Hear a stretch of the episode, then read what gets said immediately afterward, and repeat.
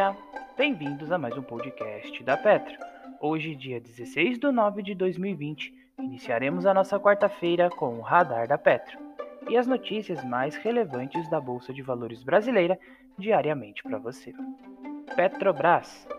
A companhia informou que iniciou a fase vinculante referente à alienação do total de sua participação em porção exploratória de bloco localizado na bacia de Guajira, na Colômbia. O bloco Tairona está situado em águas profundas e a Petrobras detém 44% de participação por meio de sua subsidiária Braspetro. O restante do capital pertence à Ecopetrol. Os potenciais compradores do bloco Tairona receberão carta convite contendo as devidas instruções acerca do processo de desinvestimento do campo. A venda faz parte de uma série de vendas de ativos com o intuito de reduzir a alavancagem e concentrar-se em seu core business. A exploração de petróleo no pré-sal, que tem um lifting cost mais baixo que ativos de água rasa.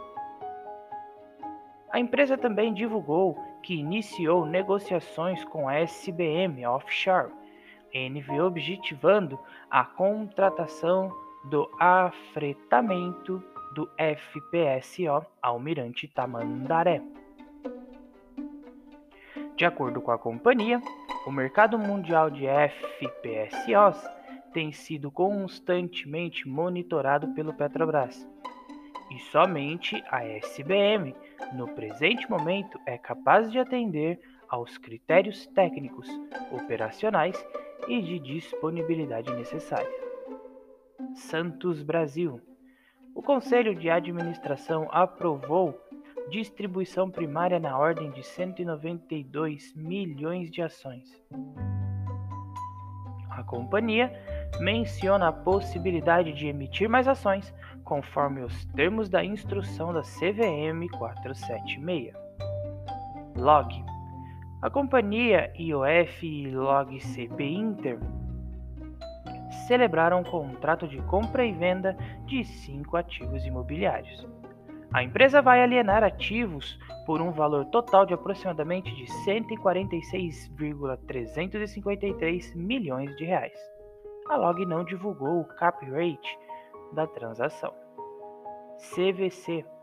A companhia informou que Ricardo Pinheiro Paixão, diretor sem designação específica, foi destituído do cargo que ocupava.